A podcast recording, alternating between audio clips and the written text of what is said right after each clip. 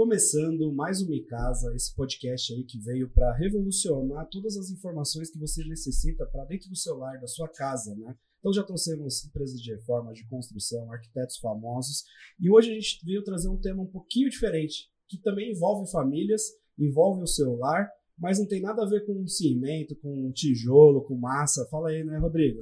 Eu acho que hoje, se a gente for parar para ver, a gente vai falar de patrimônio, né? Não vai é, ser é. exclusivamente da construção da casa, da mobília dela, mas vai dizer respeito do patrimônio da pessoa. Que se ela não tiver isso, ela não compra uma casa, ela não faz nada. Então hoje nós vamos falar de dinheiro, né? Exato. Sendo mais específico. E aí, Matheus, como é que você tá? Tudo certo, estamos de volta aí. Só o Bartô que não volta mais, né? Ah, o Bartô já tá, tá no sexto episódio, aí ele ficou, tá com um programa novo aí na, na televisão, ficou famoso, esqueceu da gente. É, mas hoje a gente vai falar, a gente tem falado muito sobre dinheiro, crédito, e hoje a gente, como o Rodrigo falou, vamos falar sobre patrimônio, que é a base de tudo, né? Sem, sem você construir o seu patrimônio, você não consegue pegar crédito, não consegue construir, não consegue fazer nada das outras coisas que envolvem. Isso, não só patrimônios, vamos falar de investimentos, né? Como as pessoas cuidam do, de uma coisa que é não é, não é primordial numa família, mas é muito importante, que é o dinheiro. Senão ninguém sobrevive sem ele, né? E para falar isso, disso, a gente trouxe um cara aí que tá há 30 anos no mercado, cara. Já viu financeiro, de tudo. Já viu de tudo já. Tá há 30 anos no mercado financeiro, né? É, tá há muito tempo, trabalha com, com, com isso, com investimentos, é assessor. Ele costuma falar que é o quê? Um assessor autônomo? Agente autônomo. Agente autônomo. É o nome científico. Agente autônomo de investimentos. Estamos aqui com ele, Ismael Pereira. Seja bem-vindo, Ismael.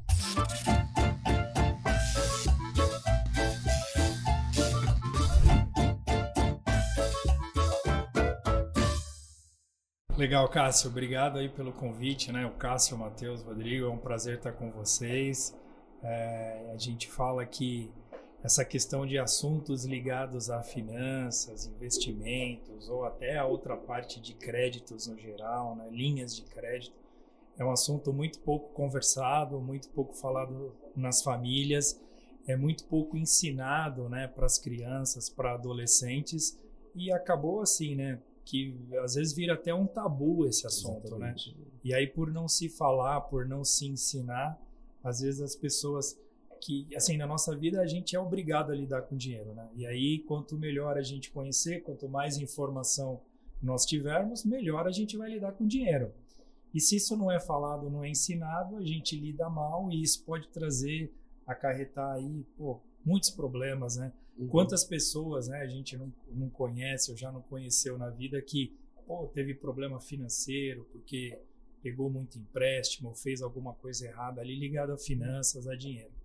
Então a gente está aqui para tentar, durante, ajudar, tentar né? dar uma ajuda pro pessoal aí. Durante, durante muito tempo na escola a gente aprendeu matemática, aprendeu álgebra, geometria, mas nunca aprendeu a lidar com dinheiro. Agora isso vem mudando, né, recentemente. Isso eu acho que é um passo importante para mudar o cenário dos investimentos no Brasil. É, o, o, dinheiro é tratado muitas vezes como um vilão dentro das famílias, né? Às vezes alguém da família tem, ah, porque rouba, é porque ah, vende droga. Né? A pessoa não sabe lidar, às vezes, com alguns sucessos e trata o dinheiro, às vezes, como um vilão. E, na verdade, não é. O vilão, o dinheiro vai trazer a segurança para sua casa. Ele é importante, ele não pode ser o seu Deus. Você não pode ser escravo do dinheiro. Você não pode ser escravo dele, mas ele é muito importante para trazer segurança, conforto e muito mais, né?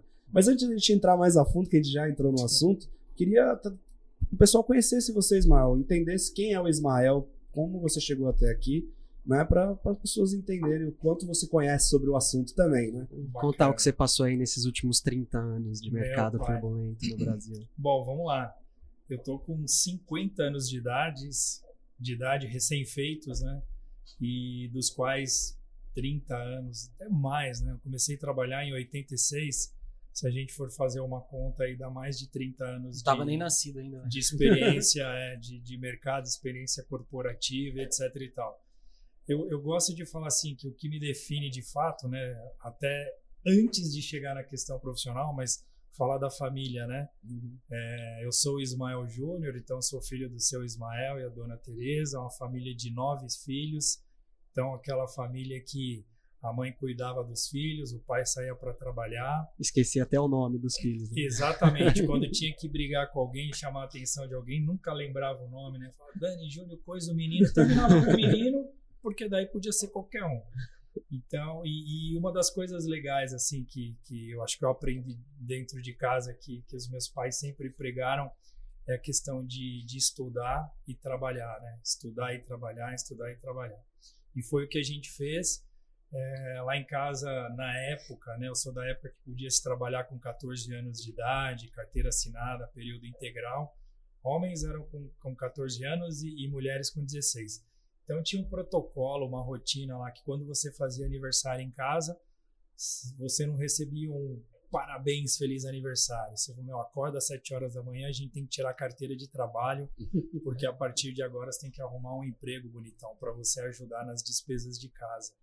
Então foi uma das coisas que que, que, que meio que eu acho que forjou ali um pouco o meu caráter também, e eu acho que um pouco do que eu sou hoje em relação a a importância né, de trabalho, etc. E tal. Comecei a trabalhar novo, uh, sou formado em administração de empresas, tenho um MBA em finanças lá pelo IBMEC, outro de gestão de negócios e tecnologia pela USP, lá pelo, pelo, pelo Instituto de Pesquisas da USP. E fui professor universitário durante oito anos também, matérias ligadas a curso de administração e finanças, que é mais a minha praia. Uhum. E na questão de, de, na questão profissional, pô, passei por grandes bancos, os principais bancos, as instituições financeiras que a gente tem aqui no Brasil, né, praticamente por todos os cargos, fui caixa de banco, fui gerente pessoa física, fui gerente pessoa jurídica, fui gerente de poder público, fui gerente de, de um nicho de construção civil, uhum. né, de, de, uma de uma instituição financeira, é, essa parte que os planos empresários, né? Quando você financia um prédio uhum. ali, instituição financeira, eu era um dos, dos profissionais que fomentava esse tipo de negócio no banco. E ali por 2013 eu saí de uma instituição financeira e pô, já estava com meus 40 e poucos anos de idade e na, naquela coisa, né? Quando a gente é funcionário, você fala, pô, você é funcionário até quando? Porque você tem uma relação unilateral, que em qualquer momento você pode pedir para sair, mas em qualquer momento também pode sair com o, você. O empregador pode sair com você. E quando você vai, né, uma determinada idade, essas questões já me preocupavam. E aí eu saí de uma instituição financeira, eu falei, poxa vida, já tinha engatilhado entrar numa outra instituição financeira, mas aí eu falei, pô, mas espera um pouquinho, né? Deixa eu parar aqui no meio de campo, colocar o pé na bola e ver o que, que eu tenho e quais são as alternativas pensando para um futuro um pouco mais amplo, né? Não a questão de, ah, deixa eu arrumar mais um emprego para pagar a conta aqui, né? Uhum. Deixa eu ver o que, que tem no mercado. E aí eu descobri, pesquisando e conversando com amigos, que naquela época já tinha a profissão do agente autônomo de investimentos, né? A gente já tinha ali a, a própria XP Investimentos como um player importante, que ainda era muito pouco conhecida, né? Tava, tava ascendendo naquela época. Uhum. E quando eu fui pesquisar, né, estudar sobre o assunto, eu falei, puxa vida, é isso que eu quero para mim.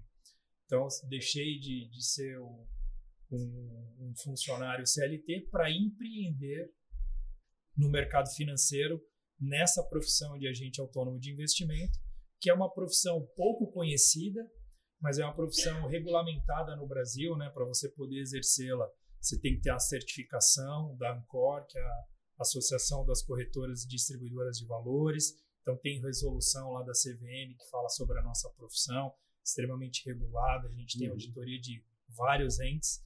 E aí comecei no primeiro momento com o meu escritório próprio, mas logo eu tive o convite da Messing para para ajudar a estruturar a operação da Messing aqui em São Paulo. A Messing, para vocês saberem, é hoje um dos principais escritórios de assessoria de investimentos credenciados à XP. Né? Uma empresa bastante robusta, bem grande, e eu já estou lá quase sete anos. E nesses sete anos também fui desenvolvendo meu trabalho, tive a oportunidade de me tornar um sócio da empresa e venho ajudando aí as famílias. Né? Eu falo que o meu trabalho, de forma bem simples, é ajudar as pessoas a investir melhor os seus recursos. Sim. Quando a gente pensa no profissional gerente tradicional do banco, né, que você falou que já foi, né, você tem metas, você tem um outro diretor nas suas costas te cobrando vender produtos que nem sempre é o melhor para o cliente, é melhor para o banco. Né? E quando você vai para um, um mercado que é o que você foi, que é um agente, O seu melhor produto é o que é o melhor para o cliente. Porque independente disso, não tem aquelas outras questões que tem dentro de um banco, né? É, a gente fala assim, né? Esse modelo do agente autônomo, ele se contrapõe ao, ao modelo bancário conhecido, né? Eu trabalhei bastante tempo em instituições financeiras, nos bancos, fui gerente de conta também, conheço bem o que é essa função e eu gosto sempre de, quando eu entro nesse assunto, né? Eu tenho muitos amigos que continuam nos bancos e eu gosto de dizer que eu falo, eu falo dessas questões com extremo respeito pelas pessoas que estão exercendo esse papel uhum. lá, né? São pais e mães de família, gente séria que está tentando dar o seu melhor. Uhum. Então a gente, a gente, quando a gente critica, gente fala, pô, vamos analisar, a gente quer analisar o modelo, né? Vamos olhar o negócio, não vamos falar ali da pessoa. Sim, sim. E a gente acha que esse é um modelo que ele já está meio ultrapassado. Tanto é que você vê várias instituições financeiras dessas grandes que a gente conhece migrando de alguma forma para este modelo de atuação via agente autônomo de, de investimento. A gente fala que pô, o gerente do banco lá, a gente gosta de fazer uma, uma analogia com o médico, né? O gerente do banco ele é o clínico geral. Por quê? Porque ele entende de várias coisas um pouquinho. Uhum. Ele não é especialista em nada. Ele está lá para falar de cartão de crédito, de empréstimo, de investimento, de consórcio, de seguro, de capitalização e mais não sei o quê. Legal. Quando você vê o modelo do agente autônomo de investimento, é uma pessoa que estudou para conhecer ali os produtos financeiros, então é alguém que entende especificamente daquele assunto, portanto é um especialista, né? Então é a, é a figura, o modelo do especialista versus o do generalista ou do clínico geral.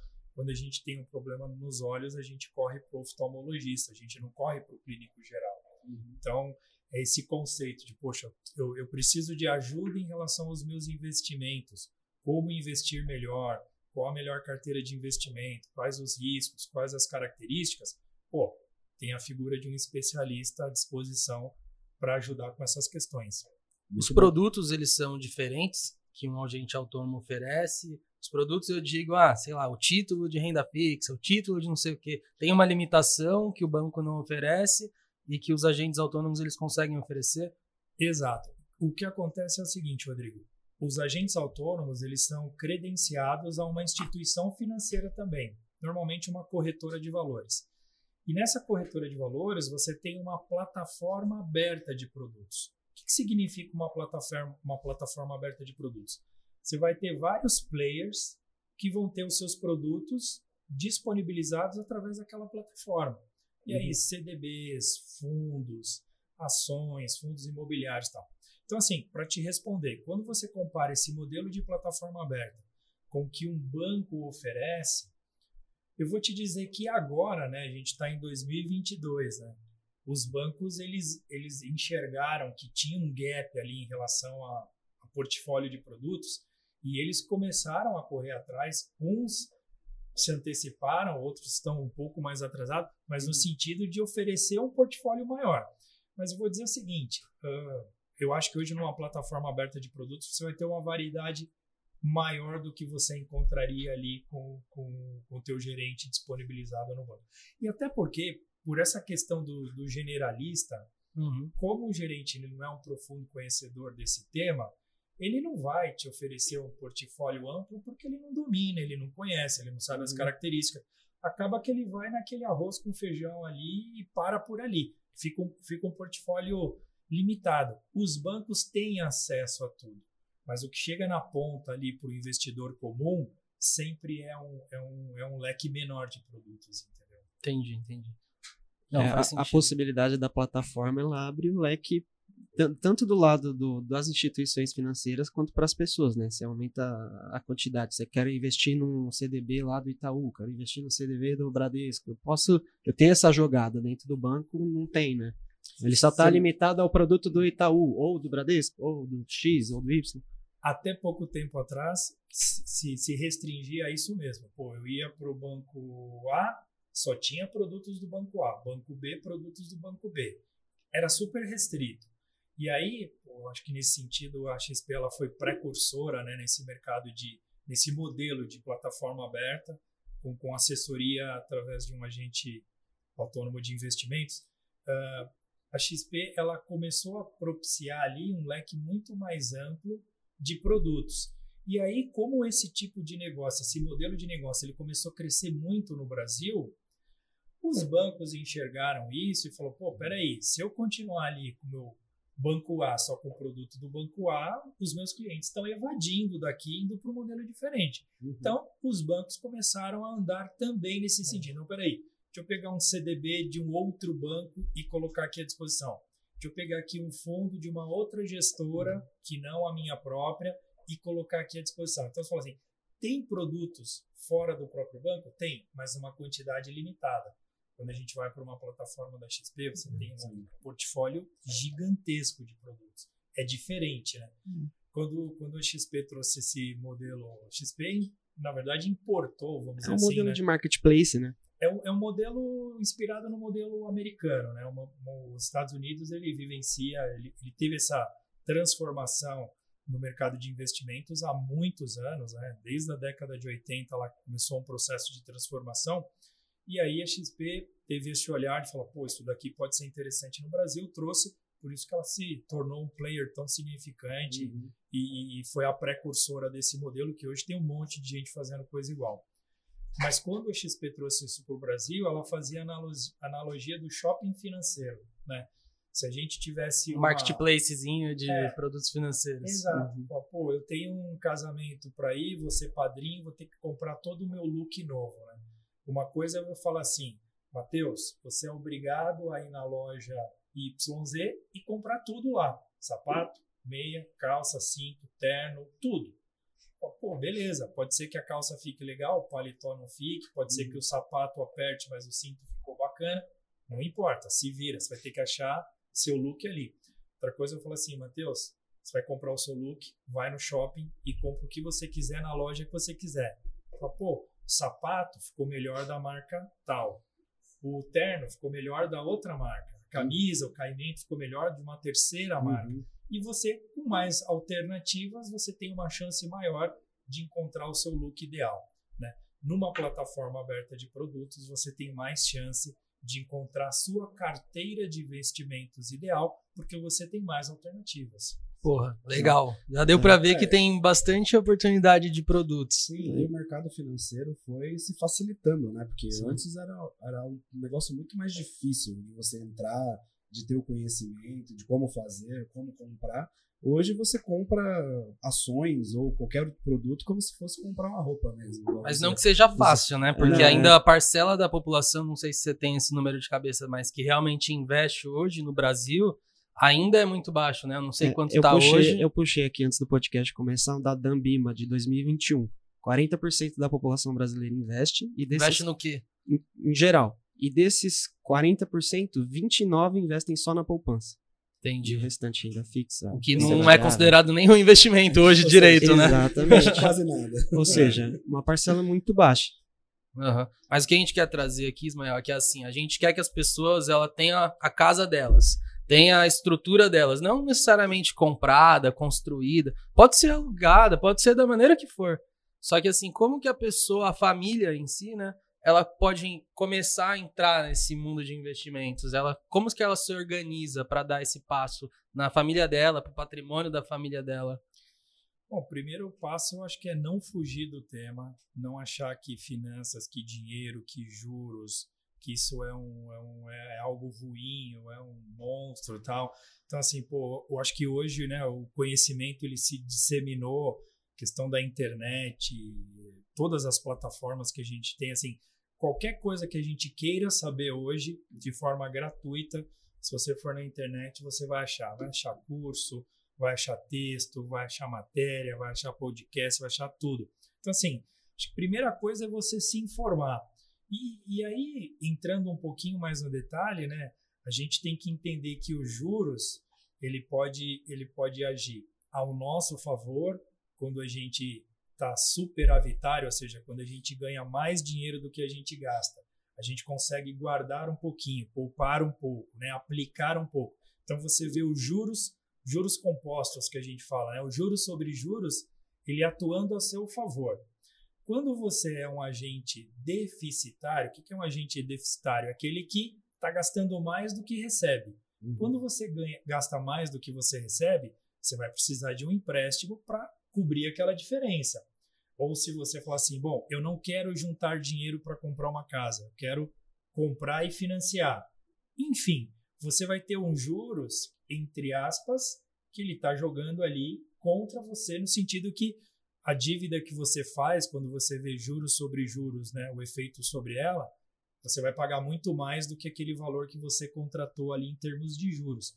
Então é o primeiro ponto você entender que tudo que pode ser de uma forma mais benéfica e ao teu favor, quando você está na ponta ali de você precisando de capital de terceiros, seja qual for o motivo, tá? Um cheque especial, rotativo do cartão de crédito, tudo. Você vai ter um efeito do juros sobre juros Ah, contra você. contra você, não a teu favor. Então, entender essas coisas básicas já te dá o norte para falar, poxa, que investimento tem um pouco disso, né? Você abrir mão do, do- de uma coisa ali do, do curto prazo, você vai programar aquilo para um prazo um pouco mais amplo, só que você vai pagar muito mais barato naquilo do que você falar, não, eu quero realizar hoje, né? Quero comprar um carro zero hoje, eu vou lá na concessionária e vou dar lá o mínimo de entrada e financiar lá em 48 meses. Por quê? Porque eu quero andar de carro zero no final de semana, quero sentir esse prazer agora. Vai ter um custo, que é o custo dos juros jogando contra você. Agora você fala assim, pô, quanto que eu preciso guardar por mês para daqui a pouco comprar o mesmo carro, só que pagando à vista? É aquela questão da antecipação dos sonhos, né? Exatamente. Então, assim, essas coisas precisam ser conversadas, elas precisam ser pensadas, tal, porque a gente vê, né, a gente tem uma cultura no Brasil bastante consumista, né, na- e é o prazer de curto prazo mesmo. Pô, eu quero ter tudo agora, não quero Uhum. guardar dinheiro. E aí faz bastante diferença, né?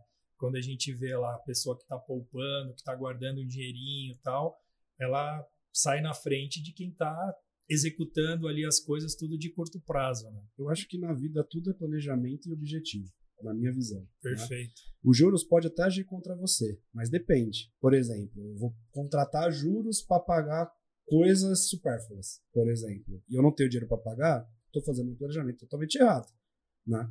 Ah, não, mas eu tenho um sonho da minha casa, eu quero conviver com meu filho, eu quero antecipar esse sonho, mas eu tá dentro de uma parcela que eu posso pagar, não quero esperar 30 anos. Beleza. É um planejamento. Você Perfeito. consegue não se enrolar para que isso vire uma bola de neve contra você? Não acho errado. Cada um tem a sua visão para cada, coi cada coisa, né? É, por isso que é planejamento, momento de vida, né? E o que, o, o, para que que é o recurso de terceiro? É, por exemplo, eu vou captar para minha empresa. Eu vou ampliar minha empresa em cinco lojas. E aí eu vou vender cinco vezes mais? Vale a pena. Sim, O juros está contra mim, né? Porque eu levaria muito mais tempo para alcançar esse resultado. Então vai muito do, do porquê que é esse dinheiro, né? Então o planejamento entra nisso, né? Perfeito, Cássio. Eu acho que o ponto é quando você entra, né? Fala, pô, então nunca usar capital de terceiros é, é bom. Eu- não, não não é esse extremo.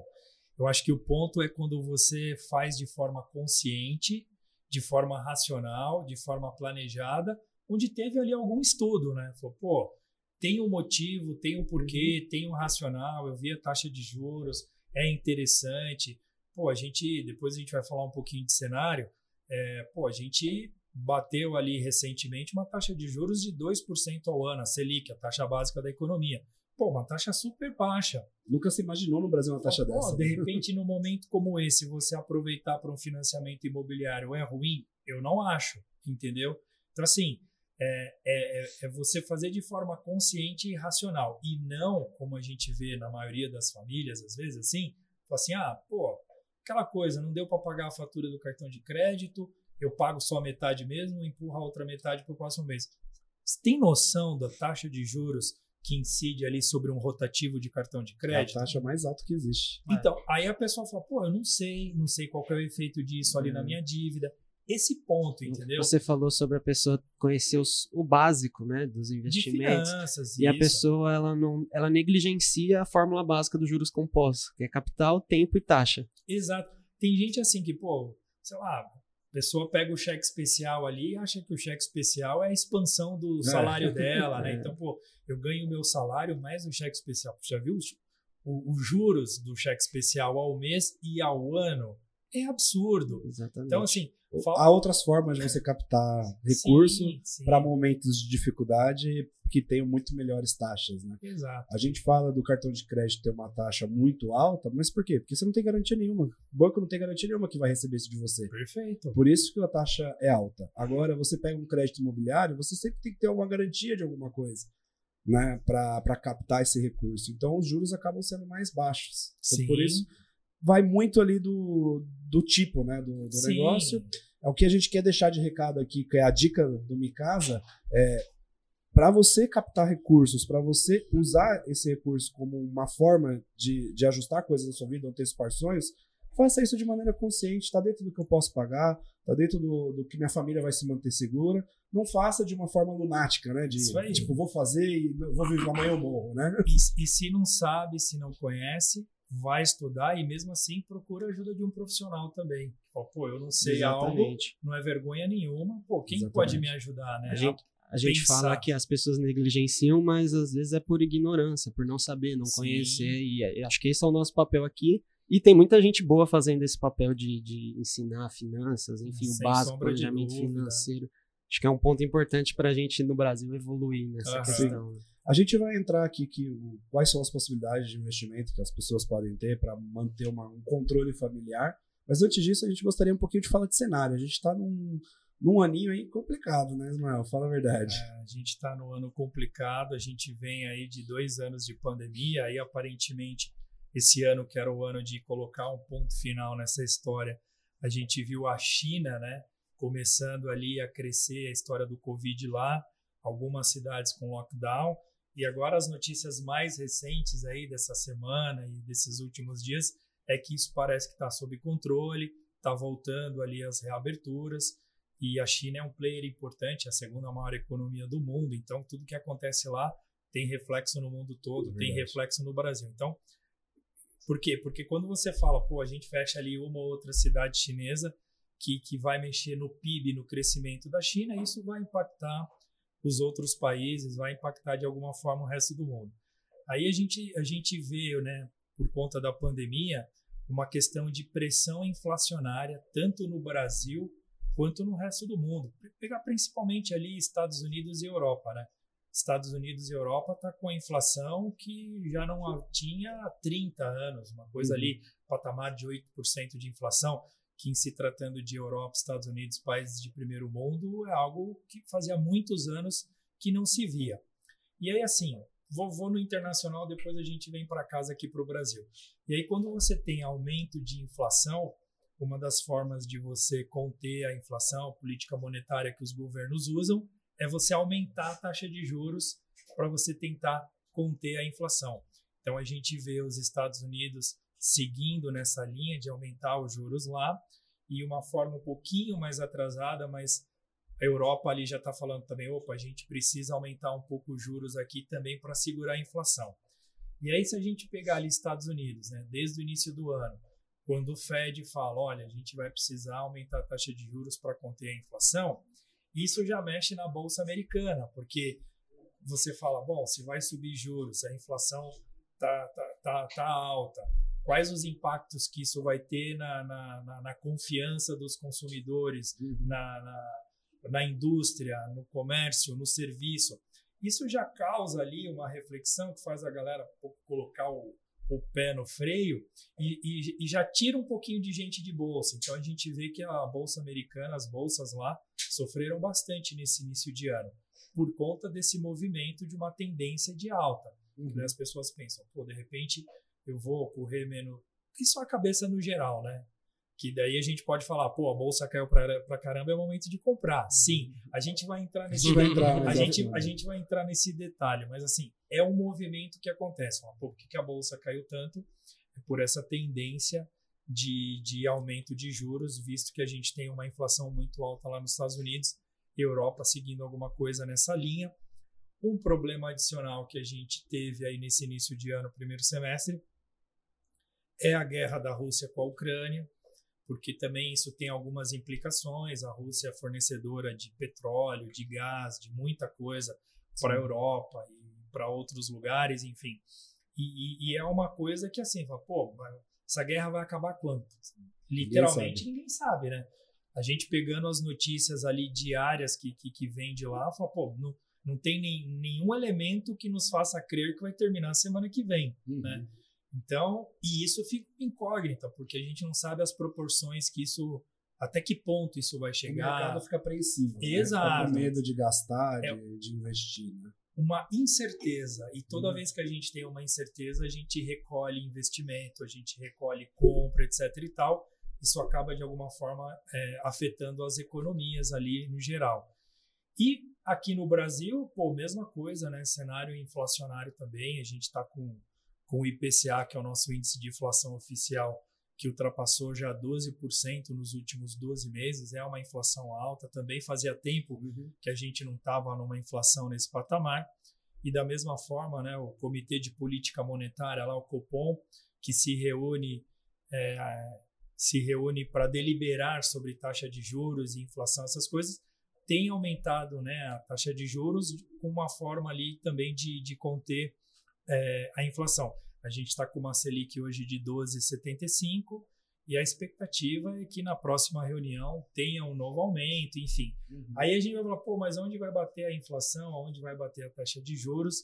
Uhum. É, a gente é, tem ali uma expectativa, talvez uma, uma Selic fechando o ano a 3,5, alguma coisa por aí, uma inflação em torno de, de 10%. E, e, e, um outro elemento, falando aqui né, de cenário interno do Brasil, são as eleições, né? Uhum. Que a gente vai.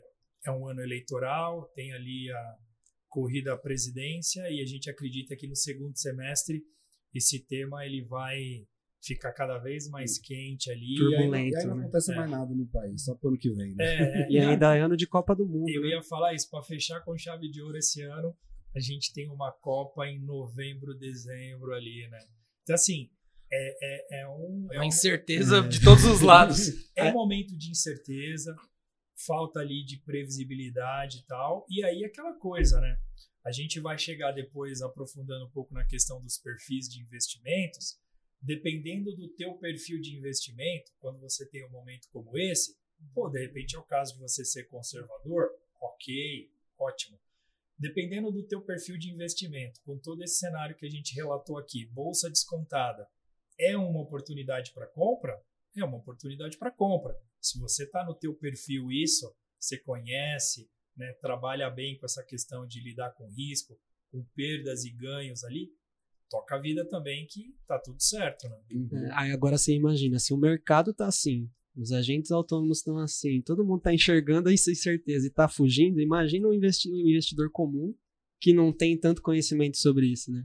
O cara deve estar tá é. pirando. Vou pegar meu dinheiro, vou é, estocar comida e vou me guardar em o casa. O problema não é nem esse, porque esse cara, o investidor comum, tá com o dinheiro dele na poupança, tá rendendo um pouco, mas tá lá, entendeu? Exato. O problema é a, é a, pessoa, às vezes, tomar decisões totalmente equivocadas Exatamente. nesses momentos, né? Exatamente. É, porque... é, aí que ela tem que procurar a ajuda de um profissional. Exatamente. Ela não pode simplesmente assistir o tempo passar, as coisas acontecerem e o dinheiro dela continuar parado a lá. gente tá, por exemplo, a gente tá numa situação que a bolsa caiu.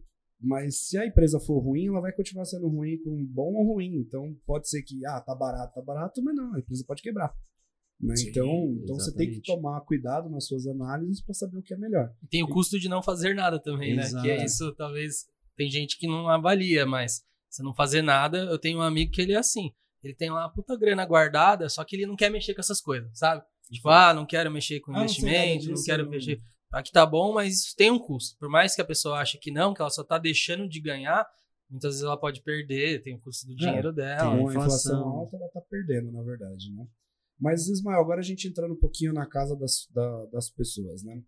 É, a, a, a, família ali já tem tem as suas coisas, tem a, já tem uma vida mais organizada, mas não sabe por onde tem um dinheirinho poupado ali, mas não sabe por onde o que fazer com esse dinheiro como fazer, como distribuir, como fazer, como, como cuidar dessa grana. O que, que a gente poderia aí dar de dicas para essas pessoas é, para cuidar do patrimônio? Ah, a pessoa está lá com o dinheiro dela na poupança, tem um dinheirinho da família lá. Vamos entrar nesse perfil primeiro. A pessoa que já tem um pouco de grana, mas não sabe investir. Como que a gente poderia recomendar, não uma recomendação de fato, Sim, mas algo sim, sim. estrutural, mais conceitual para ela começar a pesquisar sobre isso? A gente fala que acho que o primeiro, o primeiro passo é você procurar um profissional da sua confiança. Né? Eu que estou exercendo essa função já há oito, nove anos, a gente fala que é algo de confiança. Né? Uhum. Os nossos clientes têm confiança no nosso trabalho quando a gente quando a gente conversa sobre esse assunto, eles confiam. Então, assim, confiança é algo importante. Então, assim, buscar um profissional credenciado, né? O mercado financeiro no Brasil ele serve de exemplo para o mundo porque ele é extremamente regulado. Então, você procurar um profissional que, que, que esteja debaixo desse guarda-chuva do mercado financeiro, com regulação e tudo mais. Eu acho que o primeiro passo é a questão de um planejamento, né? Você citou aí em algum momento da, da conversa a questão de planejamento objetivo. Concordo integralmente. Porque todo mundo que está guardando dinheiro tem algum objetivo para a utilização desse dinheiro. Normalmente é isso, né?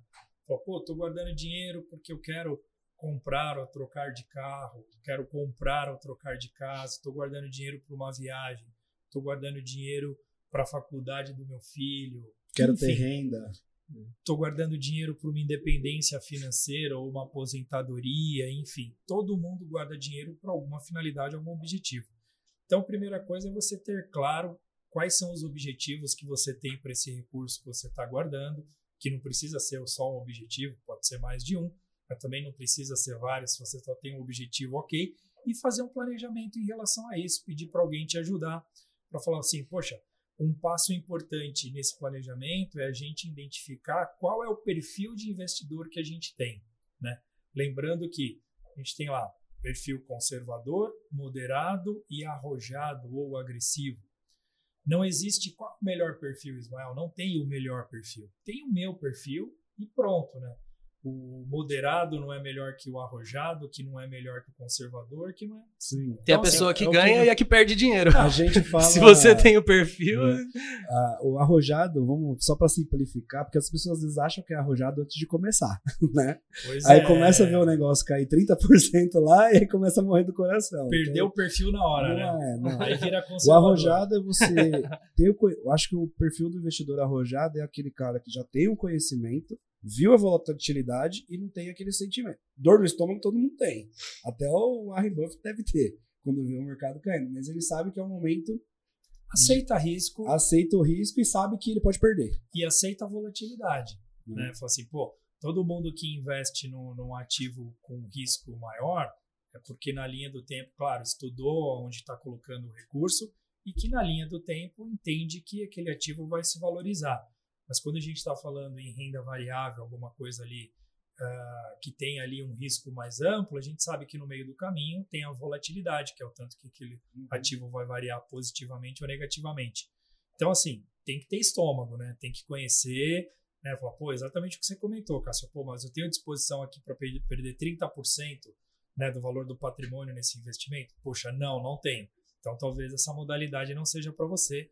Vamos ver uma coisa mais conservadora, Moderado, mais conservadora. moderada, com uma volatilidade Eu menor. falo isso porque antes de começar a pessoa acha que ela pode ser arrojada, mas é só na prática que você É. identifica se você é ou não é. Aí, Às vezes né? ela acaba entrando, tomando decisões Então- precipitadas, vendo o preço da tela cair, subir, e aí acaba. Eu acho que a grande questão de todo investimento, na minha visão, é a diversificação, né? Exato. Você colocar em várias coisas e naquele que você. Ah, não, eu acho que eu sou agressivo, mas eu não tenho certeza.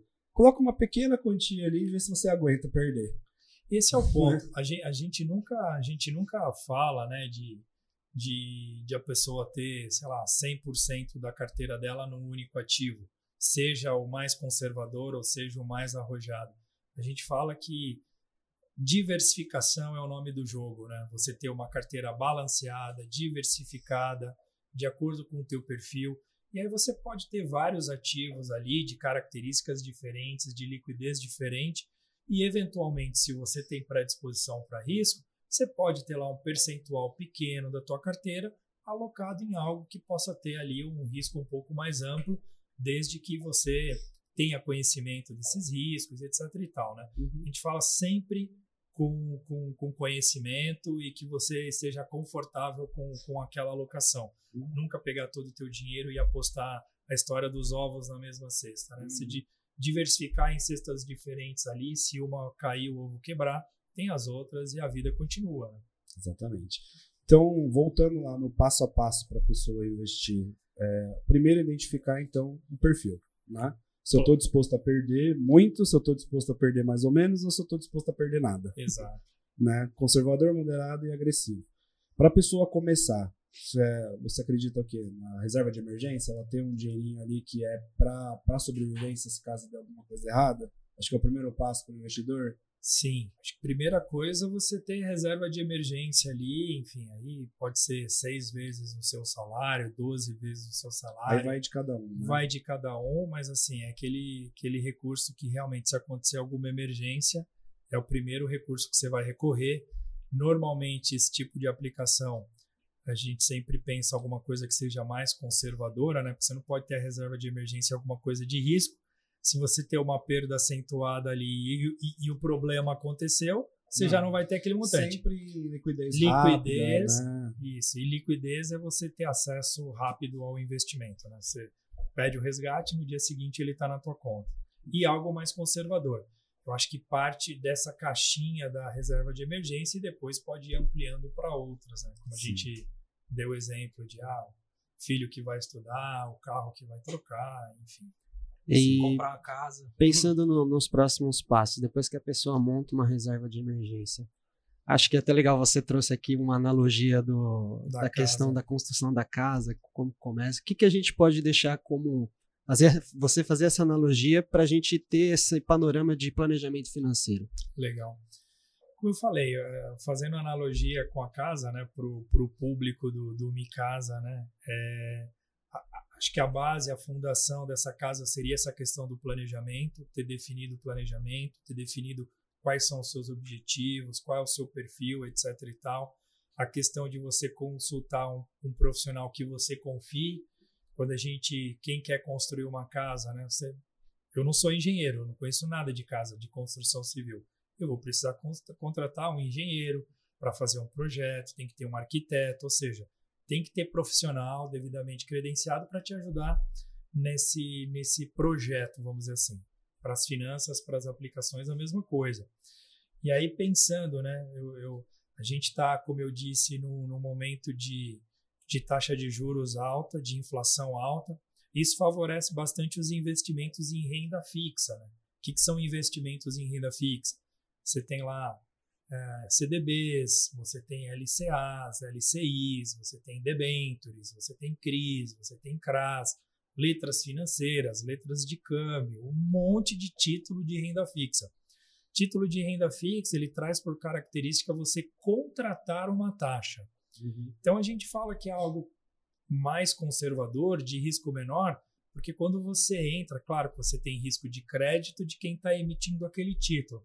Mas em termos de taxa, você tem uma taxa contratada, então traz mais previsibilidade para a tua carteira. Uhum. Então, no momento de inflação alta, puxa, vale a pena eu ter um título de renda fixa atrelado à inflação na minha carteira?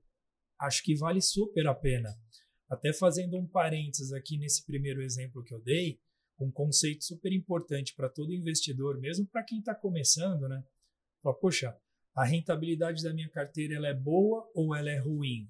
Um parâmetro para a gente avaliar se ela é boa ou se ela é ruim é a gente avaliar quanto que a nossa carteira de investimentos está rendendo acima da inflação.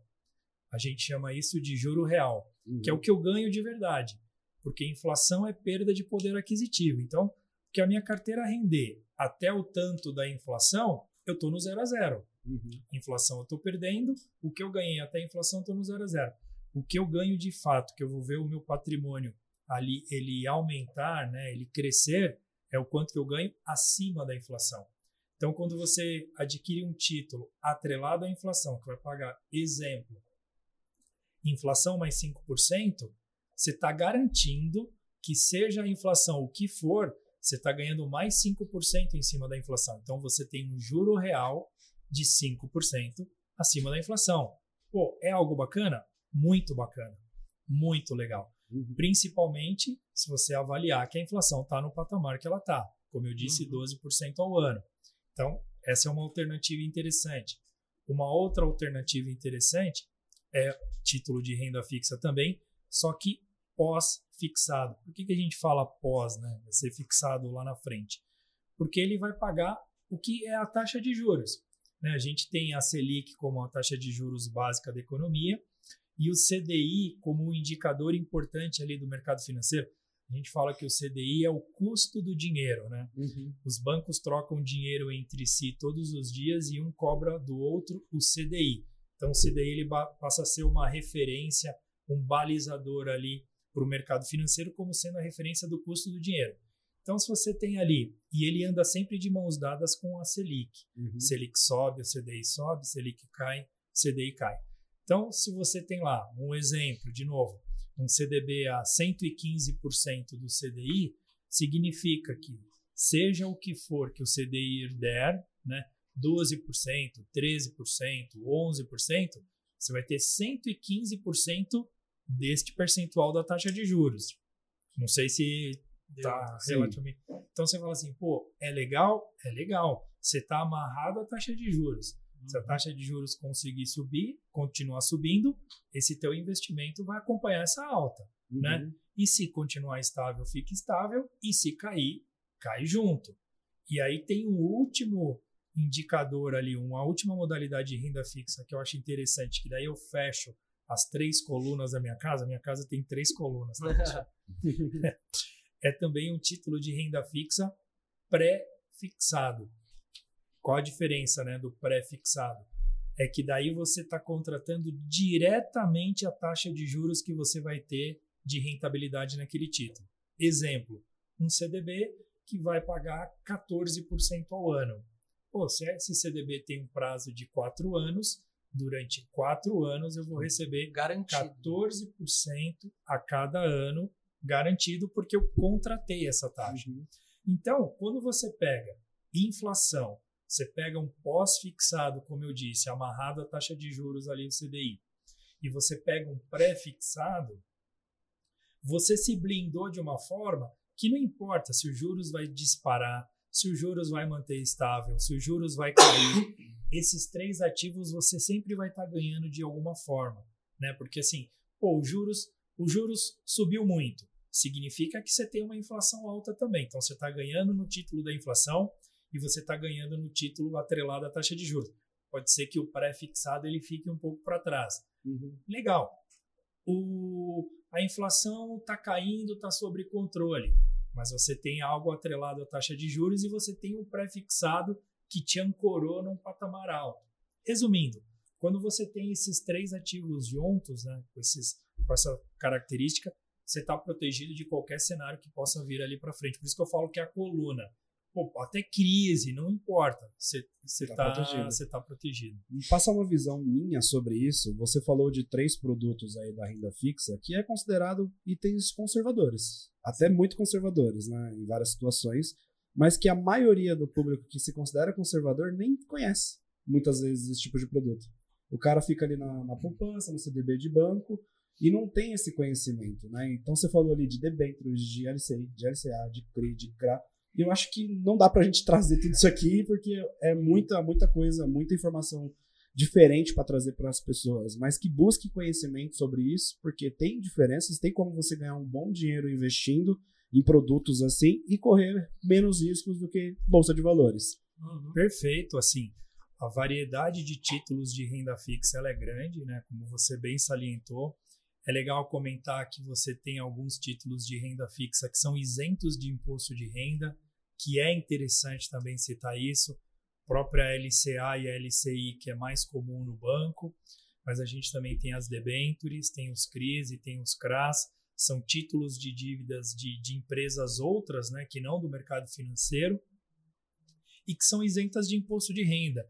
Então, esse benefício fiscal torna a, taxa bem atrativa. Sim. Claro, é sempre bom entender que quando a gente está adquirindo um investimento, também não é só olhar a taxa, né?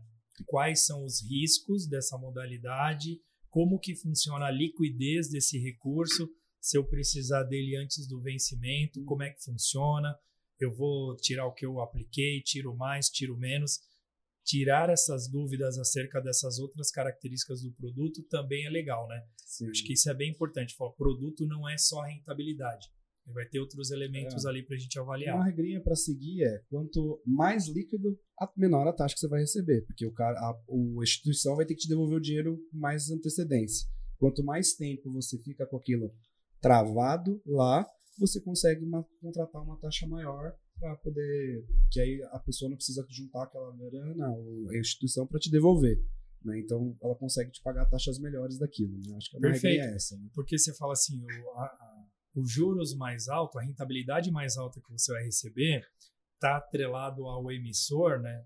Mas está atrelado também ao prazo, ao tempo. Quando você está falando, pô, quanto mais tempo, mais, mais rentabilidade aquele emissor tem que pagar. Porque, puxa, como é que vai estar o mundo daqui a 4, 5 anos? Alguém consegue cravar aqui como vai estar? Não, ninguém sabe. Então, paira uma incerteza acerca disso. Se eu estou comprando um título a uma determinada taxa com prazo de 4, 5 anos ou mais, existe essa incerteza. Então, aquele emissor daquele título tem que pagar mais prêmio ali por quem está contratando aquele título, entendeu? E é, é até importante falar para as pessoas de casa que é muito difícil, acho que é impossível você encontrar os as três características em um produto só. Que seja alto retorno, baixo risco e alta E liquidez. liquidez, é. Só em pirâmide. A, a gente, Só em pirâmide. Depois a gente dá o alerta sobre isso. Mas perfeito também, Matheus. A gente fala assim, pô, é um cobertor de três pontas que a gente sempre não. A gente nunca vai ter as três, né? Você Uhum. fala, pô, retorno, liquidez e risco. Sempre você vai ter duas em detrimento de uma. Aí a gente escolhe quais são as duas que a gente vai querer ter e qual é aquela terceira que a gente vai abrir mão, né? Fala, pô, eu sou investidor, eu também queria o mais seguro, uma rentabilidade astronômica e que eu pudesse resgatar a qualquer momento. Esta modalidade ela não existe. Exato. E outro ponto pro pessoal de casa também é que às vezes as pessoas podem eh, ouvir esses termos CRA, CRI, LCA, letra financeira, Sopa de letrinhas. e se assustar, pensar, meu Deus, quanta coisa, como é que eu vou aprender tudo isso? Então, por isso que é importante você procurar um profissional, só que ter essa base de informação para questionar. Pô, se você confia no gerente do seu banco, leva essas informações para ele. Pô, oh, conheci isso aqui e tal. O que, que você acha que você pode me indicar?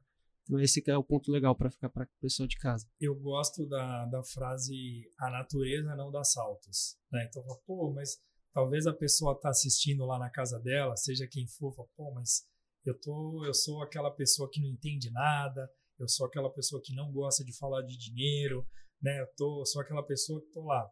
é, como que eu faço? Estou ouvindo tanta coisa, tanta letra, e tanto percentual, e tanta modalidade. Pô, você não vai sair do zero para o mil, né? Procura primeiro, pô, se é o teu gerente, você gosta dele e tal, vai lá, bate um papo com ele, tira a dúvida, faz algumas perguntas, procura ler uma coisinha aqui, uma colar, assistir uma coisa aqui, uma colar. Eu lembro que essa parte de economia, né, Jornal Nacional, seja o que for lá, quando falava de, de questões de mercado financeiro, economia, ninguém quer ouvir, ninguém se interessa, mas é algo importante, né? Uhum.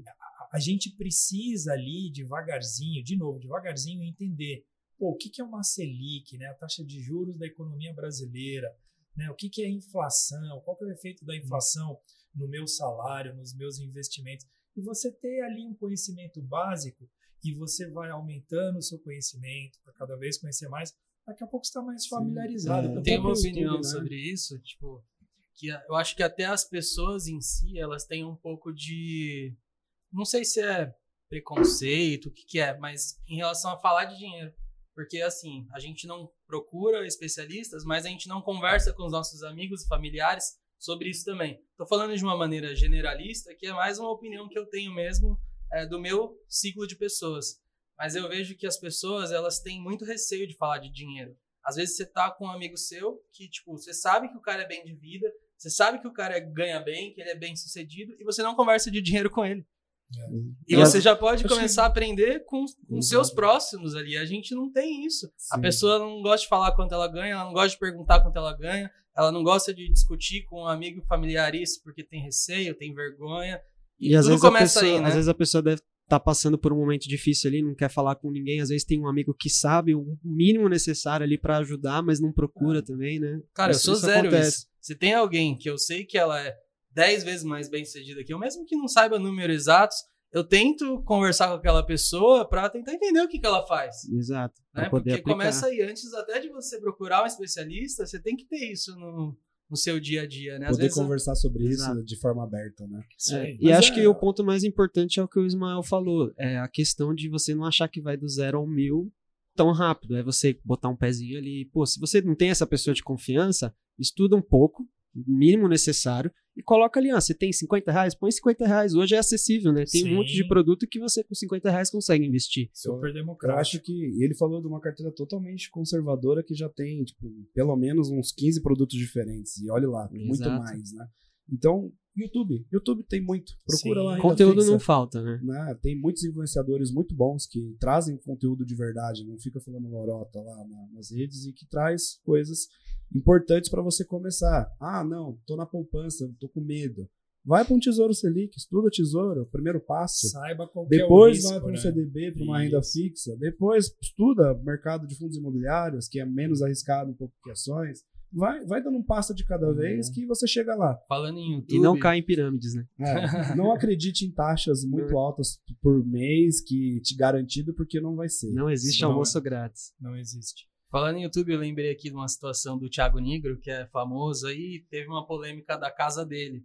Aí eu queria te perguntar até a sua opinião, porque antes, não antes, né? Tem muita gente criticando ele porque ele sempre falou que ah, não compra uma casa, vai aluga uma casa e vai investindo uma parte do dinheiro e agora recentemente ele é, construiu uma casa, comprou uma casa e reformou e aí tem um monte de gente pegando no pé dele falando, pô, você não falava que o melhor era alugar e investir outra parte do dinheiro? Claro que ele também deu as explicações dele, momento de vida e tal, mas eu queria saber a sua opinião sobre isso. Que às vezes a gente está falando de uma pessoa que já tem a casa dela e está sobrando um pouco, mas a realidade da maioria dos brasileiros é não ter uma casa e ter que se planejar financeiramente para alcançar isso algum dia, né? Então eu queria te perguntar a sua opinião sobre isso.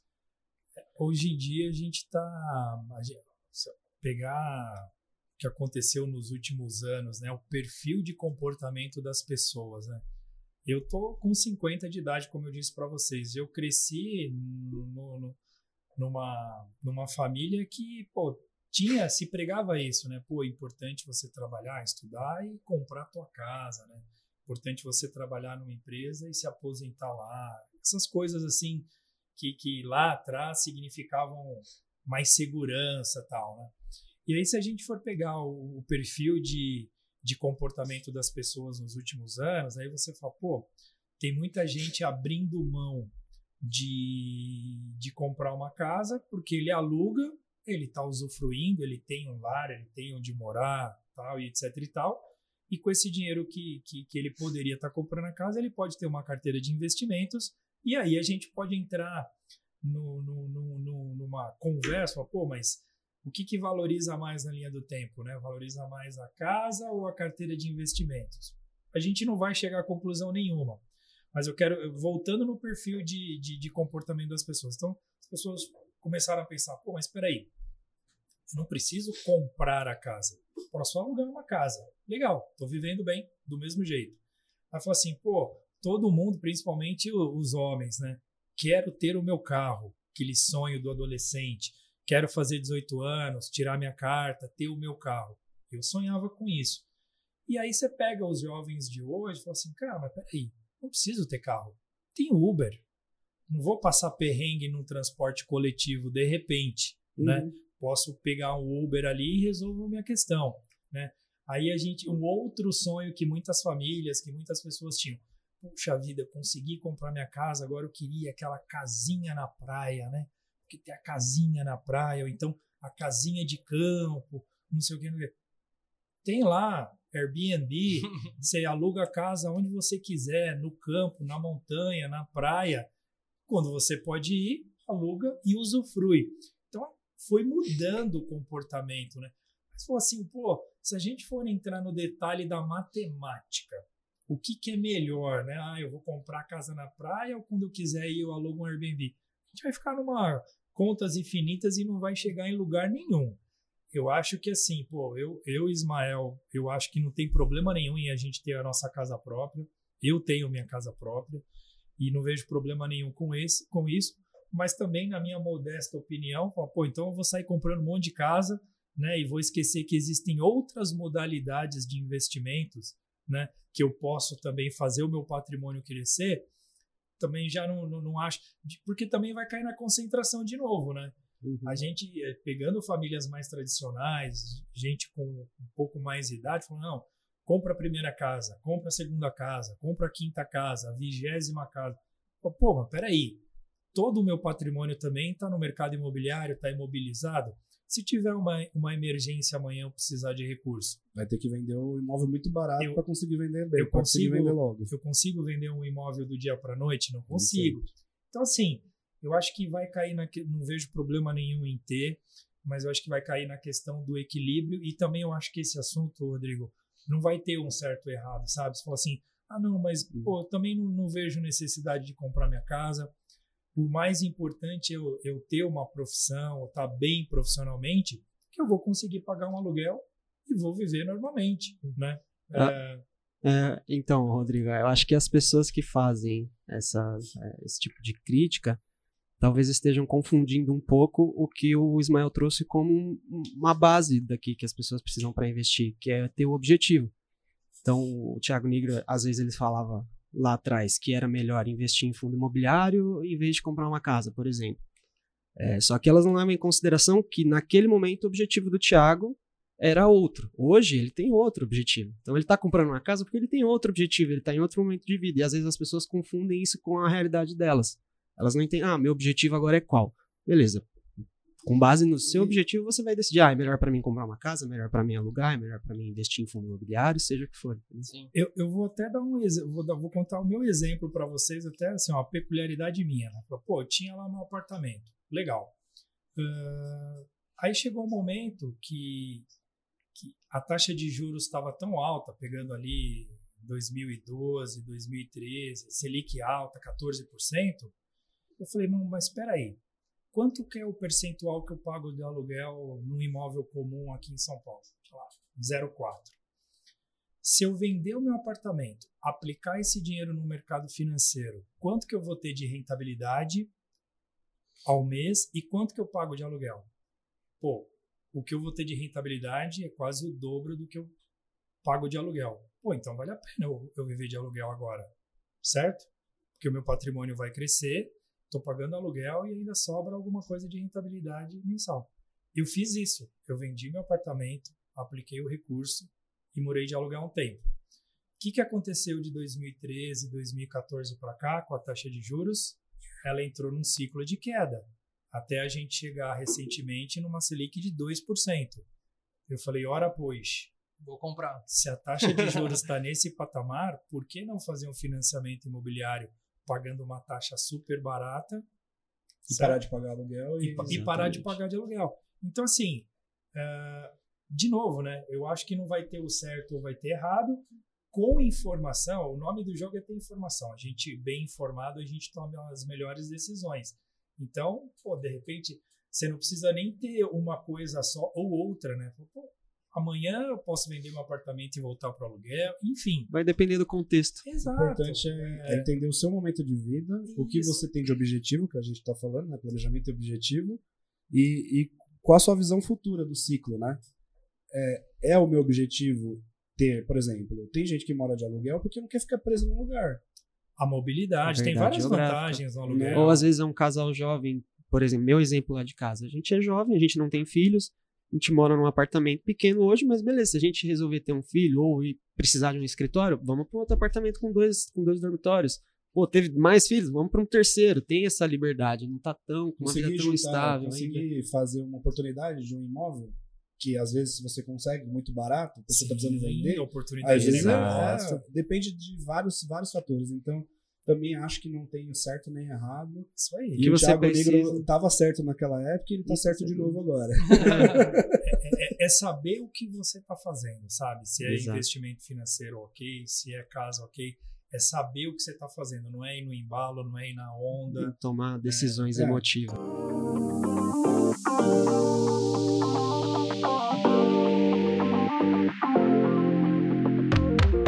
Falando um pouquinho de saber o que está fazendo, a gente tem que falar um pouquinho dos nossos patrocinadores, né? Que tem até um insight legal do Minha Casa Financiada, que eles até falam, a gente tem um corte deles lá, fala, deixa o dinheiro lá com, com a XP, com o Primo Rico, e capta dinheiro para construir sua casa e você ainda consegue fazer retorno nessa casa. Né? Então, eles têm uma proposta muito legal que você consegue contratar crédito né, com, com juros imobiliários, que são dos mais baixos do mercado, e você consegue, além disso, você pode usar esse crédito para pegar, comprar um terreno e construir sua casa. Todo mundo sabe matematicamente que uma construção é mais barata, um imóvel mais barato do que uma construção pronta. Então eles ensinam você a captar dinheiro do recurso de terceiro, compra o terreno, constrói a casa e depois ainda garante um lucro quitando o financiamento na venda dessa casa. E eles têm uma plataforma que você coloca lá, se eu vender a casa em seis meses, quanto eu ganho? Se eu vender a casa em um ano, quanto eu ganho? Quanto depois eu demorar dois anos para vender a casa? Quanto me sobra? Com todos esses custos, então você ser parceiro do Minha Casa Financiado, vale a pena dar uma estudada, acompanhar a página do Instagram deles lá, nossos patrocinadores master aí, né, Rodrigo? Até trazendo um ponto do que o Ismael falou, você disse que você decidiu comprar de novo um imóvel quando você viu os juros a 2%. É porque realmente, quando você tem um imóvel pronto, você está praticamente exposto aos juros imobiliários ali, que você vai ter que pagar ele de uma forma ou de outra, né? E a construção ela é uma maneira de você ter a margem da, da construção, né?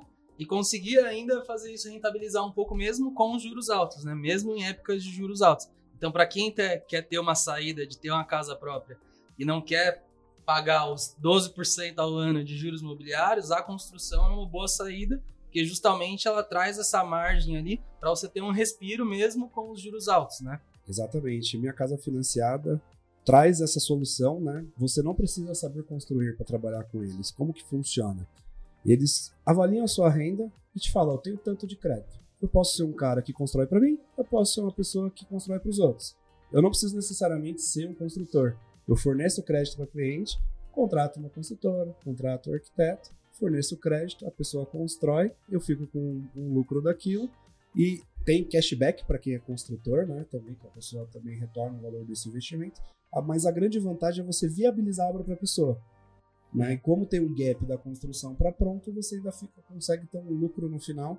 Com, se você for construir para vender e se você for construir para morar, você vai fazer a sua casa com um custo menor. Acho que esse é um dos pontos mais interessantes e eles até falam, né, que muito se faz por aí, as pessoas primeiro fazem o projeto e depois tenta ver se a pessoa é capaz de pagar aquele projeto. No caso deles é ao contrário. Eles vê, disponibilizam o dinheiro, vê quanto tem de dinheiro disponível e aí sim eles atacam em cima da realidade daquela pessoa. E muito melhor, um ano de carência para começar a pagar e taxas aí no MCF Bank em torno de 11% ao ano, abaixo da Selic. Então, não vale a pena acompanhar eles lá, segue o Diego Cariello lá. Um abraço para vocês aí. Tô saudade de vocês, vocês estão precisando voltar aqui para a gente bater mais um papo sobre essas soluções. Isso é um tipo de soluções que eles têm, eles têm outras soluções de crédito que acompanhando lá na página do Instagram deles, lá no site, vocês vão conseguir acompanhar melhor. Minha e, casa financiada. Inclusive é até vocês, Mael, se quiser diversificar um pouco mais seus investimentos, começar a construir umas casas. Mas assim, esse, eu, eu tava vendo o podcast deles e eu achei de fato algo muito bacana, muito legal. Independente de você ter um olhar de negócio, né, que você vai usar isso para depois vender e capitalizar ali um lucro tal, que eu achei interessante. Ou então, de novo, né, partindo do pressuposto que não tem certo ou errado naquela história da casa de campo, etc e tal, pô, quero construir uma casa ali na praia, uma casa de campo para mim, para minha família, para deixar lá para os meus filhos futuramente.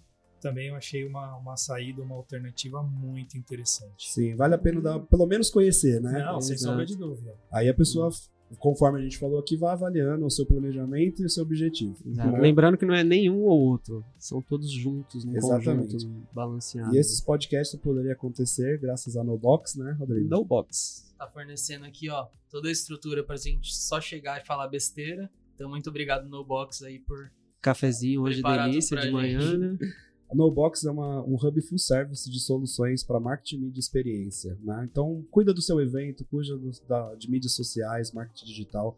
NoBox consegue fazer seu evento corporativo, associativo, eh, evento híbrido, totalmente online, com transmissão.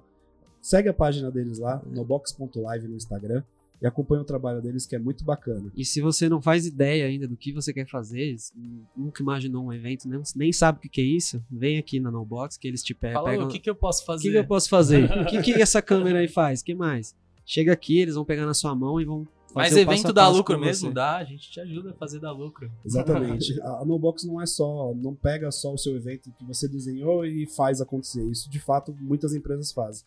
Mas ela, ela ajuda você também a desenhar o evento, como captar patrocínio, como organizar o como seu monetizar. evento, como monetizar, como distribuir. Então, é uma solução completa aí para você conseguir conversar melhor com o seu cliente, né? É, e outra coisa que eu não podia deixar de falar, quem fez esse estúdio, esse cenário maravilhoso aqui pra gente, né? Geração a gente Design. Pode, a gente é mais suspeito, né? A gente tem que falar que é patrocinador também, né?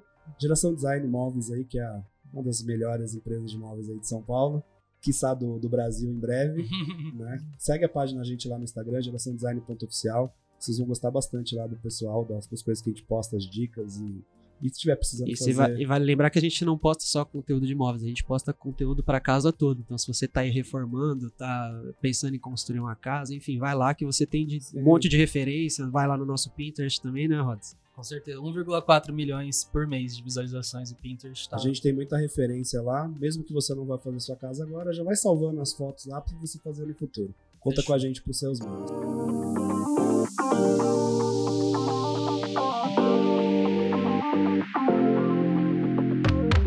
Bom, voltando aqui então pro Ismael, eu queria perguntar para você, Ismael, um pouco mais na prática, assim, como que funciona o planejamento que o agente autônomo de investimento faz, meio que de acordo com os objetivos de médio, curto prazo, longo prazo. Como que isso acontece na prática mesmo? Porque às vezes você tem um objetivo de 20 anos, e aí o cara vai ficar lá cuidando para você 20 anos, ele A ideia é exatamente essa, né? A gente ter uma conversa ali para entender o perfil do cliente, os objetivos que ele tem e, e com base na disponibilidade de financeira que ele tem, né, imediata e que ele vai juntar na linha do tempo, a gente vai estabelecer ali uma conversa com, com essas informações, a gente consegue é, ter ali, né, uma, uma carteira sugerida e onde a gente vai ter produtos diversificados, olhando curto prazo, médio prazo e também longo prazo, né? Quando a pessoa, o investidor fala que tem disponibilidade para 10, 15, 20 anos, aquilo que o, que o Cássio comentou, você pode trabalhar alguns ativos de mais longo prazo que, portanto, oferece uma taxa ali mais atrativa também. E, e na sequência, a ideia é, como do médico financeiro, o médico da família, é você cuidar daquela pessoa, da vida financeira dela, da família, da empresa, o que quer que seja. Você é cuidar. meio que uma parceria de vida Exato. adulta. É, aí a gente fala, pô, às vezes assim, pegando a história do médico, né? Falar, sei lá, eu passo com um cardiologista há 15 anos, né? Eu passo com, com um clínico geral Ah, há 25 anos.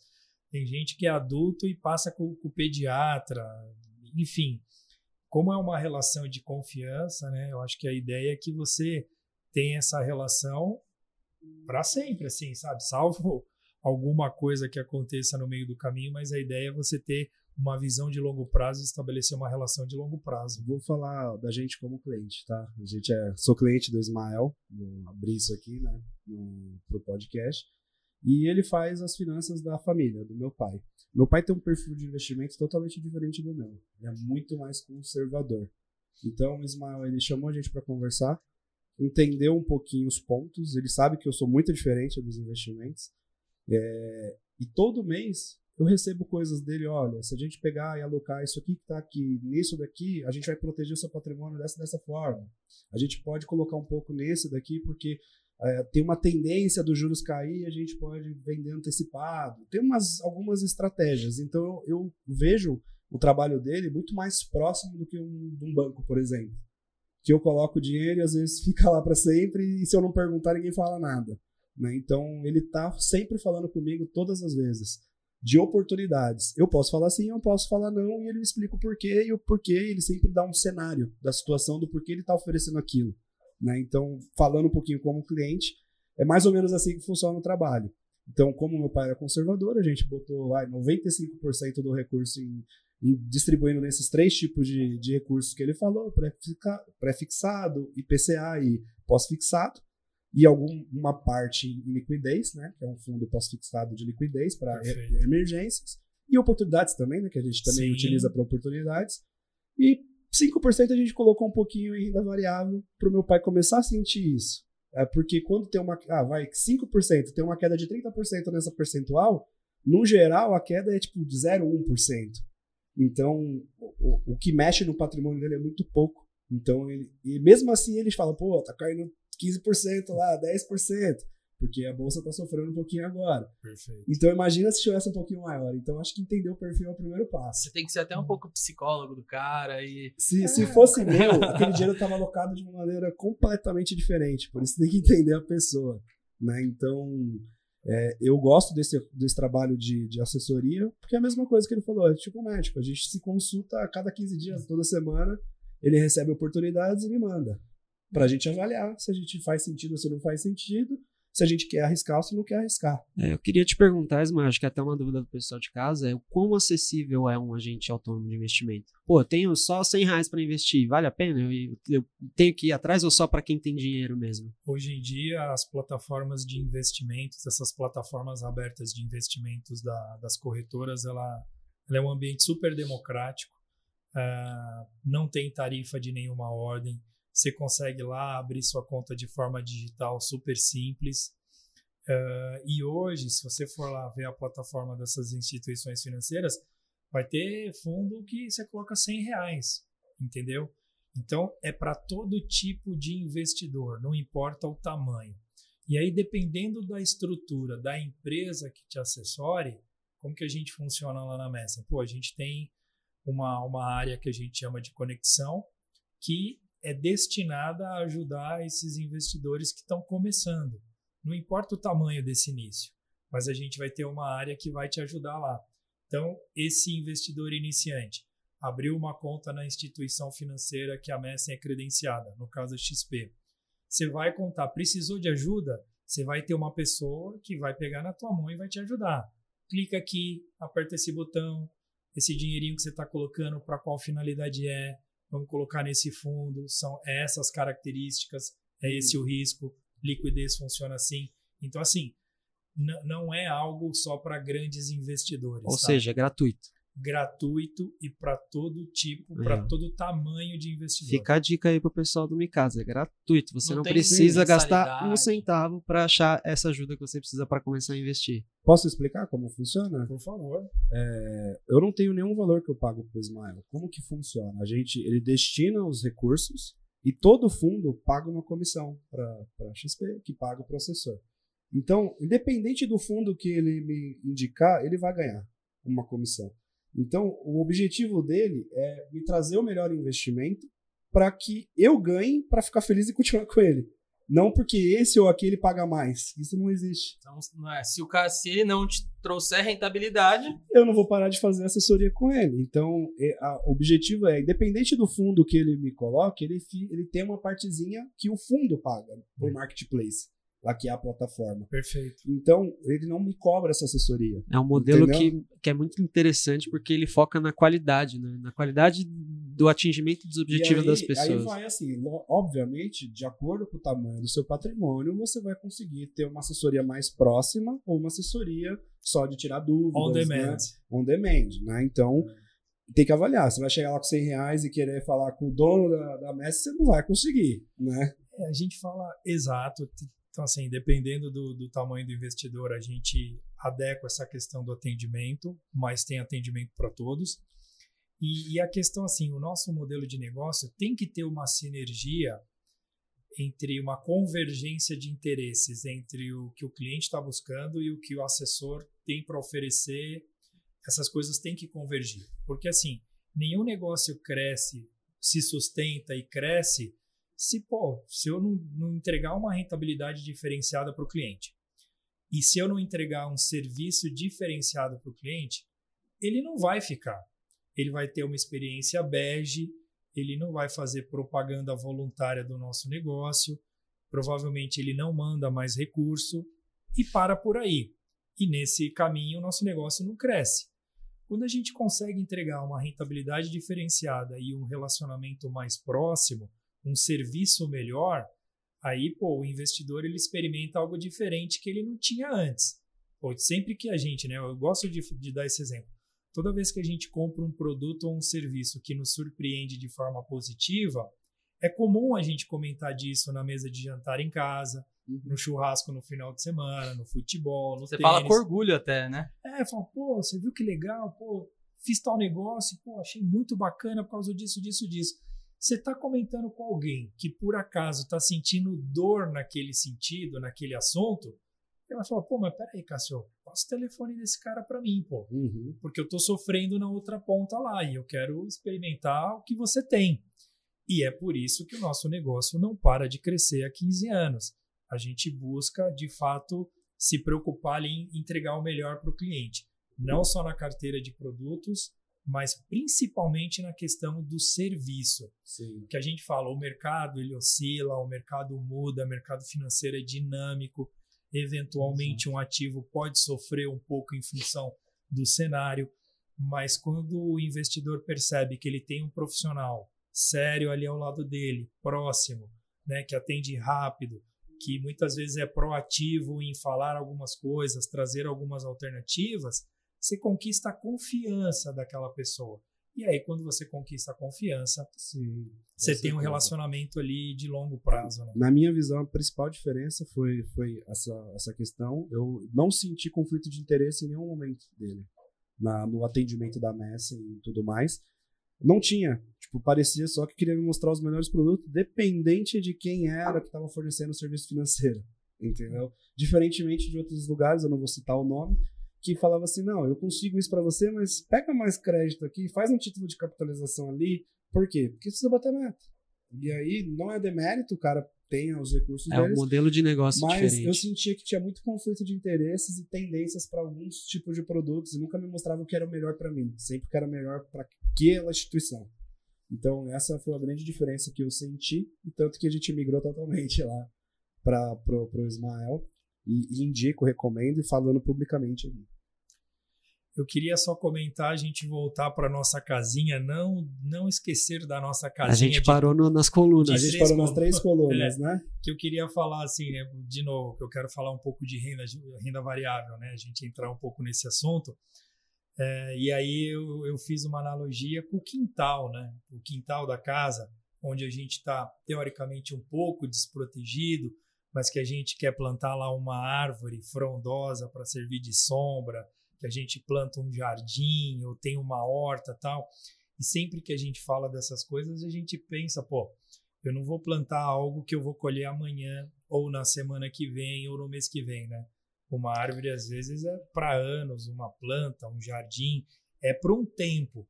Então, eu, eu fiz essa analogia com a renda variável, né? Que é o, é o cenário onde a gente está exposto um pouco É mais. o quintal. É o quintal, quintal. onde a gente tem mais risco, né? Eu lembro quando eu era moleque no quintal de casa, meu Deus, se não fosse o anjo da guarda lá, tinha deixado Por a quê? cap- é, uma molecada quase se mata nos quintais. mas, mas então só para falar o seguinte, nessa questão, né, observado a questão de, de, de perfil que a gente já falou inúmeras vezes, pô, também tem grandes oportunidades, né? Uhum. A gente também não precisa querer pintar a renda variável como um monstro, não sei o quê Jamais. na medida, para quem tem perfil, é algo super salutar. A gente acha que faz parte de uma carteira de investimentos. E aí a gente vai ter nesse rol de produtos as ações, a gente vai ter os fundos imobiliários, a gente vai ter as criptomoedas. Hoje já é possível você investir em ativos internacionais através de, de canais aqui no Brasil, tudo Sim. de forma regulada, que obedece às, às regras, às leis tal. Ah, então, assim, tem muita alternativa bacana. A gente, a gente fala sem, sem especificar ali, mas a modalidade de COI, que é o Certificado de Operação Estruturada, que ele te deixa você experimentar um ativo de renda variável. Mas atra- através de um pacote de estruturas, ele consegue te proteger eh, de perdas ou eventualmente até te garantir uma rentabilidade mínima, que também é algo interessante e está relacionado à renda variável. Então você tem vários produtos ali para experimentar e aí a gente fala sempre que eu acho que a palavra de ordem em relação à- renda variável é predisposição para risco e uma visão de longo prazo, né? Porque é aquilo que um de vocês comentou, pô, às vezes a pessoa se fala, não, mas eu sou arrojado, né? Bate no peito e tal. Aí compra uma ação, a ação cai 30%, ele já quer vender, ele fica apavorado, ele acha que o mundo está acabando. Então, pô, talvez essa pessoa não tivesse o perfil arrojado como ele, como ele pensava que ele tinha. Então, pô, saber que, que é algo pensando mais no, no médio longo prazo, a gente acha que é super salutar, tem oportunidades interessantes no, no mercado, né? Mas o mercado variável, na minha visão, é um mercado que você tem que estar muito mais atento ao que está acontecendo, principalmente no cenário macroeconômico, tanto nacional quanto mundial, e atento à própria empresa. Então, se você realmente não tem tempo de fazer isso, cara, não se envolve. Vai para um profissional e deixa que ele cuida para você. Porque realmente é muitas análises para fazer. Demanda tempo. Demanda né? tempo. Por exemplo, eu tenho ações que eu acredito nelas, que tem fundamentos ainda, mas que eu tô com uma queda de 70%. Aí você fala, porra, é o péssimo investimento. Cash 3, certeza. É, não é cash 3. não vou falar qual que é. Mas eu ainda acredito nela. Então, tem uma queda de 70%, eu tô comprando mais, mas é o meu perfil. Agora, quem vê lá que você vai por mil reais e hoje você tem 300, só para simplificar, você vai botar mais dinheiro? Quem não tem perfil não vai. Vai simplesmente falar, deixa eu vender aqui e assumir esse prejuízo. Né? Então, você tem que analisar os relatórios, as contabilidades da empresa, conversar com, com o RI da, da, empresa e entender se aquilo é um bom investimento ou não. Perfeito. Então você tem que ter um acompanhamento um pouco mais de perto. Hoje existem formas de você investir em ações de uma maneira muito mais simples, que é através de fundos que vê isso para você, né? Você está delegando a gestão para Eu acho que a melhor forma é você sim, se você é mais conservador, se você quer experimentar, coloca lá 5%. 5% do patrimônio, reserva para isso daí, e vai testando e deixa na mão de alguém. Mas na minha visão, eu sou mais diversificado. Eu tenho renda fixa? Não, não é que ah, eu sou arrojado, tenho 100% renda variável. Jamais. Vai ter lá um, na reserva, vai ter lá uns 25 a 30% em renda fixa, vai ter um, mais uma outra parte que pode ser imóveis ou FIIs, vai ter que ter uma parte fora do país para não ficar só sujeito a, ao real, né, que querendo ou não é uma moeda é, fraca comparada ao dólar, né, comparada à libra, né, ao próprio euro. Então, é, você tem que colocar um, boas partes separadas em várias coisas para que num todo ela cresça. E sempre visando longo prazo. Sim, toda vez. E o, o canal de fundos, né, como você citou, pô, renda variável, ações ali, precisa conhecer, dedicar tempo, estudar qual é a empresa que está comprando, etc e tal. Pô, mas eu não tenho esse tempo. O, os fundos de investimentos são veículos interessantes nesse sentido, porque a estrutura de um fundo você paga para um gestor cuidar daquele recurso e investir em ações para você. E você também tem oportunidade de migrar em qualquer momento, mas você vai ter uma pessoa altamente especializada cuidando do teu recurso e de mais um caminhão de pessoas, né? Porque num fundo de investimento você vai ter fundos lá de 500 milhões, 1 bi, 3 bi, então tem muito dinheiro ali e você tem lá um gestor, uma equipe de analistas setorizados, né, que está olhando o mercado 24 horas e está fazendo ali, segundo as estratégias, fazendo ali algumas, algumas aplicações. Então, os fundos são interessantes. Aí você fala, pô, mas fundo de ações, aí você tem fundos multimercados, que o próprio nome sugere, investe em mercados diferentes, vai ter um pouco de ações, pode ter um pouco de renda fixa, pode uhum. ter um pouco de, pô, vou investir em moedas. Você já vai diversificado já. Exatamente. O próprio fundo é uma diversificação em si, né? Uhum. Então, assim, tem muita coisa bacana, tem muita alternativa interessante, tem muita oportunidade interessante nesse universo de renda variável. Dando uma pincelada em fundos imobiliários, que eu acho interessante, né? A gente estava conversando há poucos minutos atrás, pô, compra casa, não compra casa, enfim. Um ativo super interessante que, que hoje em dia está muito comum no mercado são os fundos imobiliários, que é uma estrutura onde você consegue investir no mercado imobiliário através de um ativo financeiro, onde você consegue, pô, você vai ter várias vantagens, né? Primeiro que você você pode investir no mercado imobiliário através de uma fração daquele shopping, de uma fração daquela laje corporativa ou de um centro de distribuição logística, enfim. Né? Se eu for comprar um imóvel, estou falando em, em, em, aportar quanto? 200, 300, 500, 1 milhão. Fundo imobiliário, coloco lá 100 reais, 200 reais, 500 reais, mil reais. Extremamente acessível. E é muito legal com o fundo imobiliário, é uma estrutura um pouco menos volátil que as ações, Sim. né? porque é mercado imobiliário. Sim. Né? E outra coisa, você tem rendimentos mensais, aluguéis. Isso. Aluguéis todos os meses isento de imposto de renda, por enquanto, né? É. No, no paralelo, né? Você fala, pô, comprei um imóvelzinho para alugar. Pô, legal, você vai ter que reformar aquele imóvel, você tem que imobiliar aquele imóvel algumas vezes, você tem que procurar um inquilino, não é sempre que você encontra o inquilino rápido. E aí, se não tem inquilino, você está pagando imposto daquele imóvel. Se for um, um apartamento, tem além do IPTU, tem condomínio, tem gasto, etc. e tal.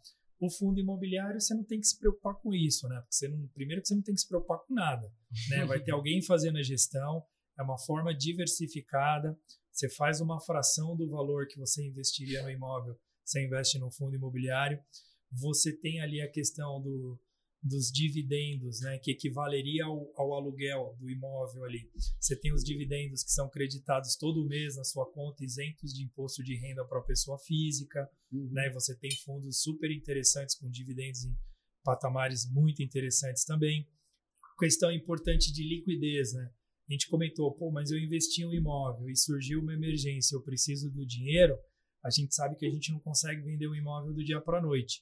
Quando você está num fundo imobiliário, Pô, você vai colocar suas cotas para vender, né, a preço de mercado, conseguiu executar a venda, dois dias esse dinheiro está acreditado na tua conta e você pode usar ele para qualquer finalidade. Então você, e fora a questão da diversificação, né? Eu posso ter um pouquinho em shopping, em residencial, em laje corporativa, em que mais? Centros de distribuição logístico, galpão industrial, enfim, tem uma infinidade de, de fundos imobiliários, até fundos imobiliários que a gente brinca de papel, que o fundo imobiliário ele não compra lá uma laje para alugar, ele compra títulos imobiliários como CRIs, LCIs tal, e você ganha também o, tanto a questão dos dividendos, né, em função desses títulos imobiliários que são investidos. Então, assim, dá para diversificar bastante, é super interessante você está no mercado imobiliário, mas através de um ativo financeiro, né? Você não precisou ter uhum. o trabalho de comprar e a questão burocrática, documentação, cartório, enfim. O que vale é estudar, porque também é arriscado, né? Então Sim. tem que saber as condições do imóvel, se o Sim. fundo está barato, se está caro, contar o preço em cima do valor patrimonial, tem que avaliar uma série de coisas. Se todos os prédios estão alugados, com a taxa de vacância, isso. tem uma série de coisas que você analisa isso para todos os investimentos. Então, a dica final que a gente pode deixar aqui pro pessoal de casa é estude. Né? é, estude ou busque um, um profissional para te ajudar. Mesmo com um profissional, estude. Porque ele vai te dar oportunidades e você tem também que saber tomar decisão. Né? E não vá com sede ao pote. Vá, não, vá não aos vá, pouquinhos. Não vá com todo o seu dinheiro no lugar só. Não, não coloque o leite das crianças em criptomoedas, é. pelo amor de Deus. Cuidado com pirâmides. Cuidado com, com promessas, promessa promessas muito tentadoras. Tem muita gente que perde muita grana, porque fala, ah, vou ganhar 2% ao mês, 3% ao mês, e vai lá, coloca todo o dinheiro da família e toma naquele lugar, para falar o lugar. Né? Então, pessoal, a dica que fica, porque a gente, se a gente fosse falar de todos os, os a gente deu um panorama geral aqui, o nosso nosso podcast nem é voltado para esse mercado, mas a gente quis trazer um pouco isso para casa das pessoas, para quem não acompanha esses influenciadores de finanças, é um assunto importante, está na vida de todo mundo, é, são decisões a se tomar. Então, quer saber um pouquinho mais? Como é que o pessoal tem acesso lá a Messing? Procura, procura como Messing no Instagram mesmo? Isso, Messing Oficial no Instagram. Uh, meu Instagram tá Ismael, número 6 Júnior, que é o meu último nome lá da ponta. E a gente vai estar à disposição para tirar dúvidas também, para atender quem, quem eventualmente quiser se aconselhar conosco, bater um papo, ir lá Legal. no escritório tomar um café. É um prazer, a gente vai estar à disposição. E foi um prazer aqui conversar sobre isso. Esse assunto iria longe, porque longe. Tem, tem muita coisa para falar, mas Obrigado pela oportunidade, foi muito legal estar falando desse assunto. A gente fala que, independente da profissão, é um pouco de missão também de uhum. levar informação para as pessoas, para quem não tem informação nenhuma, dar esse primeiro passo ou os primeiros passos. E, pô, sempre às ordens, sempre à disposição aí que vocês precisarem, conta, conta conosco lá. É isso aí, pessoal. é isso aí, procura lá, Messen, que ao contrário também fica Messen. Exato. Caraca, velho, que bug. É. O pessoal aí de casa, que a gente tem que pedir, né? Porque senão não, não clica. Vai lá no nosso YouTube, no Spotify, segue a gente lá, clica Deixa no um sininho, like. deixa um like. Manda dúvidas, perguntas aí que a gente manda pro Ismael, ele responde aí pra vocês, tá? E Um assunto legal aqui, o Ismael falou que lá na Messi ele tem várias profissionais, vários profissionais que trabalham com você de outras áreas, né? Tem o Sim. pessoal de é, sucessão patrimonial. Manda lá no- nos comentários, pessoal. Quem quer ouvir falar sobre sucessão patrimonial aqui, que o, Ismael vai trazer um cara top pra falar Esse com a gente. assunto é sensacional. Sim. A gente tem muito assunto. Escreve nos comentários aí que você gostaria. Ou se a gente quiser que fala sobre sucessão patrimonial também, a gente traz alguém especialista aí pra conversar. E é isso, né? Cuida do seu patrimônio, cuida da sua casa. Obrigado e tchau. Até Tchau, semana tchau. que vem. Tchau. Valeu. Boa.